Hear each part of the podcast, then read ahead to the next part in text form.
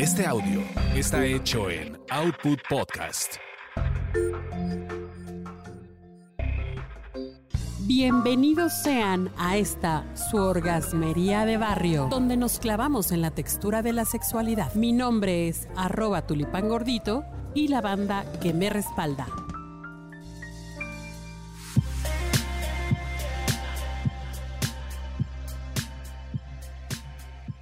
Ay, querida banda orgasmera, oigan, ahora, sí que ustedes disculparán, pero ese, ese intro parece tulipán con tachas, o sea, súper rápido.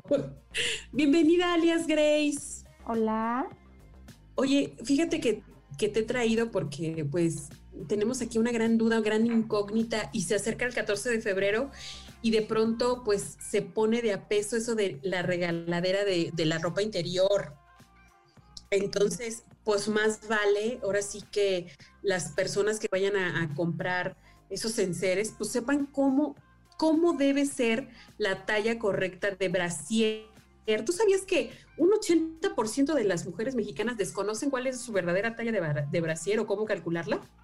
Sí, fíjate que algo así ya había escuchado y yo estoy en ese 80% porque es dificilísimo atinarle y, creo que es más difícil en las mujeres como yo que somos de gusto pequeño, porque difícilmente encuentras eh, lo que vaya de acuerdo a tu copa y a tu talla. Pues en los corpiños de las niñas, nena. Ah, sí, no, pero tienes razón. O sea, hay un desmoder. Y, y, y además, fíjate que solamente en México venden cuatro tallas de copa, pero habemos otras mujeres que necesitamos otras copas. Pues sí, ahora sí que sí.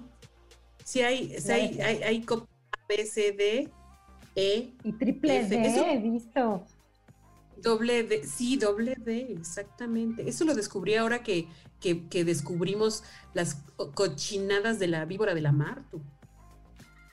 Pero bueno, Vayan a ese episodio para que sepan de lo que estamos hablando. Bueno, entonces, a ver, no sabes absolutamente nada de cómo calcular tu talla, nena. No, solamente lo hago al tanteo, así como de que veo esto me puede quedar bien. Inclusive he llegado a hacer en tiendas, que me lo pongo por encima. Y si no me aprieta un poco de lo que yo le llamo espalda, que ahora sí que es el tallo, más o menos le calculo que digo, esa no me, no me queda tan grande, en mi caso, eso me llevo, pero generalmente siempre hay una molestia porque no, no queda bien. Oye, pero tienes razón, luego no te dejan medírtela, o sea, y, si vas allá a Canal del Norte, ahí donde venden los calzones y venden todas esas cosas, ropa interior, pues ahí menos te van a dejar medírtela, ¿no? O en el tianguis, pues no. Ah, caray, que también hay. Ah, sí, en el tianguis sí te dan chance. No. Bueno, lo primero que tenemos que entender es que hay dos medidas que se tienen que tomar en cuenta. Una es la talla y otra es la copa. La talla es como tu talla de ropa, o sea, chica, mediana, grande, 34, 35, 28, 36, 42, etcétera, etcétera.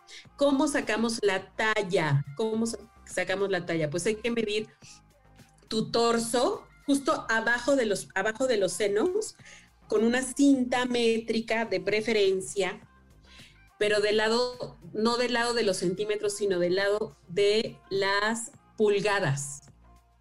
Pulgadas. Ajá, ¿estás de acuerdo? Entonces, si todos entendemos que es torso, ay, sí, estoy como en clase. bueno, la métrica, fíjense. Ah, ok, sí. Bueno, entonces, justo abajo de nuestros senos, rodeamos nuestro torso y con la cinta métrica, por el lado de donde están las pulgadas, sacamos una medida. A esa medida hay que sumarle tres pulgadas. Ajá, por ejemplo, si es número par, 28, 30, 32, 46, 38, esa sería, esa sería la, la medida. ¿De acuerdo? Esa sería, esa sería la, tu talla. Entonces, ves que dice eh, el brasier talla 42D, talla 32B, talla, talla este, 38C, eh, ¿no? Entonces, bueno, primero, esa, esa que dice 38, 28, 32, esa la sacamos así. Luego, luego hay que tomar la medida de esta circunferencia a la altura de los pezones, igual tu torso, pero a la altura de los pezones. Ajá.